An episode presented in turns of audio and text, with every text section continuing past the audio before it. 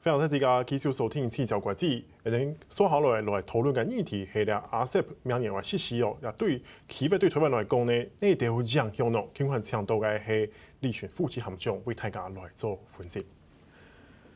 接下来，老师，我们来聊一聊这个 RCEP 的部分哦。因为，呃，其实明年这个 RCEP 在今年年底突然加速，各国就突然通过了嘛。那也要在明年一月一号正式的启动。那 RCEP 它的量体看起来是蛮大的，包括了至少二十二亿人口、二十九亿的 GDP，然后这个整个贸易额也是大概占了全世界大概三三分之一左右啦。哎，这么强、这么大的一个呃量体，它的影响力应该不用说吧？毫毫无疑问，就是不止它的量体大，而且就是说 RCEP 就跟 CPTP 一样，它是一个俱乐部的性质。呃，你必须要加入到成变成他的成员，你才有办法享受到彼此这些自由化的优惠。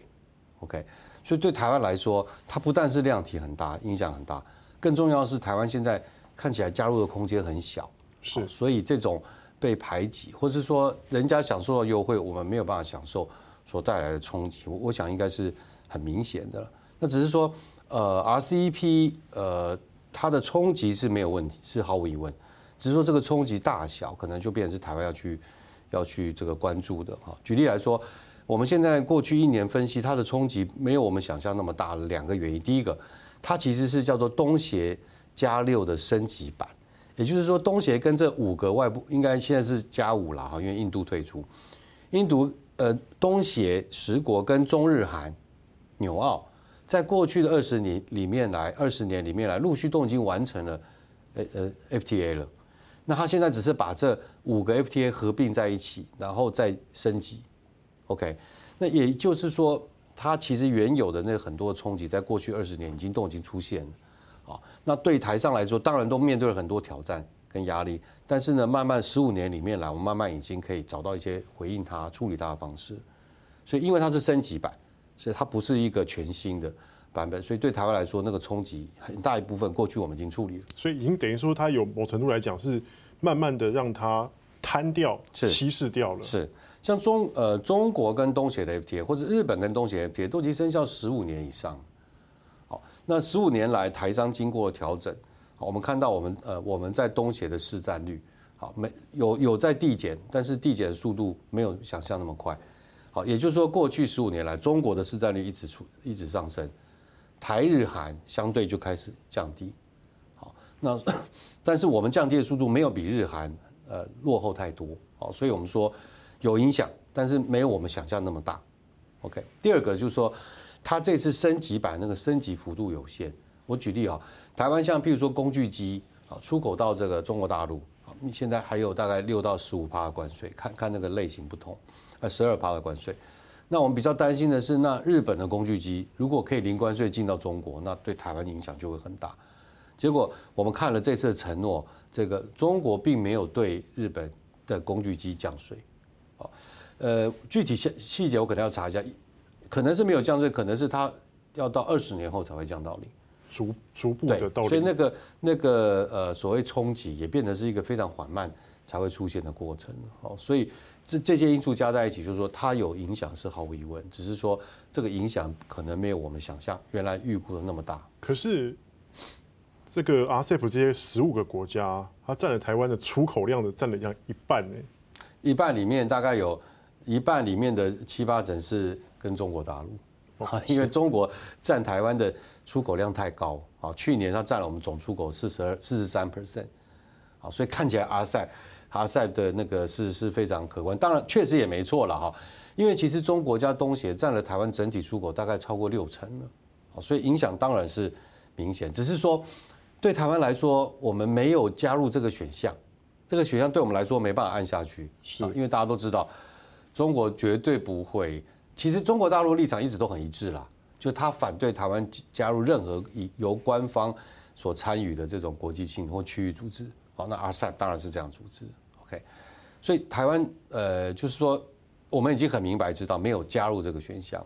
所以，我政府没有加入选项，所以我们剩下的选项就第一个就是我们说这种损害控管。所以我们刚才说我们要评估到底损害有多大。那目前看起来损害呃比我们比比我们预期的小很多。那第二个如何控管它呢？包含了说我们付东协投资，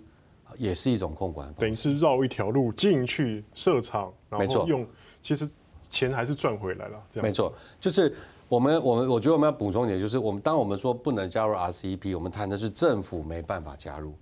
可是企业呢，明下个礼拜你就可以加入 RCEP，意思就是说，企业只要赴东南亚投资，甚至你在中国投资也是加入 RCEP 的方式，你就变成是越南制造。你只要在越南制造，你就可以享受到所有 RCEP，甚至 CPTPP，越越南是 CPTPP 成员嘛。想到这个，是不是因为他对这个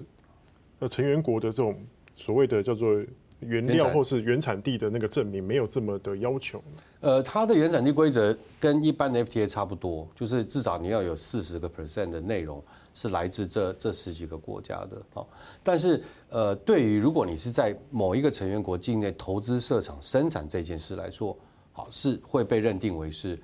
这个符合原产地规则的。好，所以只要是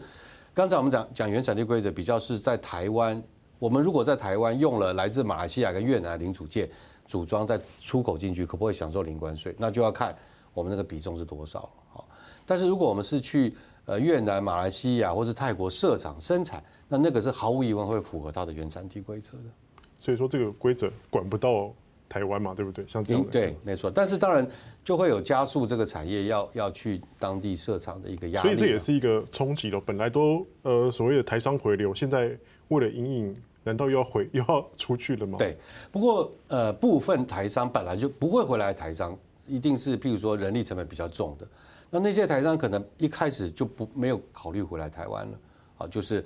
这就是台湾还是有些优势，譬如说我们的我们的供应链聚落比较完整，好，你大概三十公里内可以找到你所有所需要，包含维修的供应商，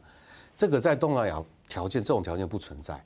好，虽然所以好，关税是一个成本，对不对？可是呃，找到很容易找到伙伴也是另外一个考虑。所以台湾还是有有我们自己的一些优势，但是我们必须要讲，像那种人力成本比较高的，好，或者说比较担心关税的，那当然一定要往东南亚移动了。好，所以我刚才讲说，当然会有冲击，但是就是说，它也许本来就是台上要要往那边移动的方向。那另外一个问题就是说，这一次的 RCEP 其实里面当然也有蛮多感觉，好像是美中的一个较劲哦。这一局看起来。包括 RCEP，包括 CPTDP 都没有美国。对。然后一个中国已经在里面了，一个正在申请加入当中。那可是，在 RCEP 上面的话，中国是不是在这一局上面感觉好像占一点优势啊？因为呃，未来以后这条供应链它都可以掌控，再加上一些呃双边各边各自的这个签署一些协议，是不是对于呃中国整个红色供应链来讲，未来会冲刺在这个 RCEP 的里面？我想这个 RCEP 当然是有所帮助，但是因为我刚才跟各位说明，RCEP 是一个升级版，所以其实中国本来就已经享受跟东协十国有的既有的 FTA 的优惠了哈。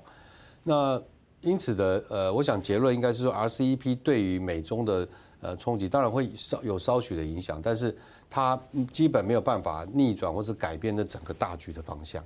OK，所谓的大局，大局指的就是美中对抗。好，然后这个呃供应链需要重组，然后这个整个全球供应链的那个结构需要做调整，这样的一个方向，不会因为 RCEP 而逆转，或者是它也许速度会呃，就是说压力会减缓，速度可以稍微拉长一点，但是呢，整个改组的方向是大概不会改变的。OK，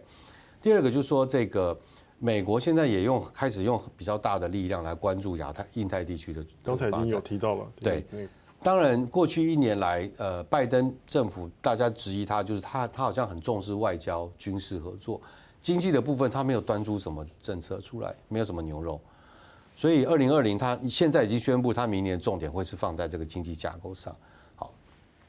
呃，前几天美国也宣布了跟东协的一个很高额的这种基础建设的贷款。好，所以我们可以看到，明年我想印太地区，包含台湾在，都会很热闹。好，我们有中国现有已经有很很深的这个布局了。那我们看到美国也在加速呃重返。好，所以我想 RCEP、CPTP 可能不会是第一线在在美中这个较劲里面的这个发展。可能我们刚才讲基础建设贷款哈，或者美国推动这个架构，反而会是变得是呃更关，我们会需要更关注美中如何互动的这种发展方向。但不可否认的是，它对于区域的经济来讲，应该是有一定的影响程度在了。是没有错。它最大的影响其实除了东协跟中国以外，还有一个就是中日韩，因为中日韩这三个大家都知道有很多历史的政治上的一些纠结，他们这三个国家一直在谈 FTA，谈了十几年了，完全没有进展。那现在 RCEP 一旦生效，中日韩就有在 RCEP 架构下，就等于有一个小型的 FTA，它有一个平台让他们可以顺利对话，而且他们彼此开始降税，这对台湾来说会影响比较大。好，未来我们在中国面对来自日韩的压力，好，主要是日本，因为中韩 FTA 已经生效很五呃六年了嘛，哈，我们未来在日本会面对比较多来自韩国跟中国的压力，好，那在韩国一样来自这个日本的压力，那这个是台湾会呃过去比较担心的问题了，好，那呃中日韩无可不可讳言，他们都是台湾的竞争对手，也是合作伙伴，好，那他们产业还蛮重叠的感觉，是，对不对？当他们有这个 FTA 的加持之后，当然会对台湾会有压力的。好，所以所以这个你不过还好，因为这个譬如说日本是 CPTPP，韩国听起来也很快要申请加入 CPTPP 了。好，所以我们一直说 CPTPP 不但是为了这个协定，它某种程度也是为了化解台湾无法加入 RCEP 的压力。好，所以它有 CPT 对台湾为什么那么重要？因为它有好多个功能，它不但是现有成员，它还有很多这个。外附带的这个任务在，所以说相较来讲，呃，台湾可能 RCEP 我们已经可能已经你说没没有加入这个选项了，所以我们现在的权利还是要攻这个 CPTPP 的部分。没错，因为这个是现在看起来，我必须坦白讲，台湾少数甚至唯一的一个比较有可能参与的这个呃区域性的协定。好，呃，一方面就是说里面的成员国，特别是日本，好，就是非常。这个在台面上的公开的欢迎台湾嘛，那二方面就是说，美国虽然不在 CPTP 里面，但是它对里面重要成员，包含了墨西哥、加拿大，包含了澳洲，是有很直接的影响力的。好，所以这个呃，现在看起来，而且第二个呃，中国大陆还在申请过程，它目前的条件资格是跟台湾一样的，只是它的申请案确实为台湾的申请增加比较复杂的问题了。好，所以。呃，不管怎么样，这大概是我们唯一的希望。虽然很复杂，我们还是要用用全力来来争取空间。好，老师，谢谢，谢谢。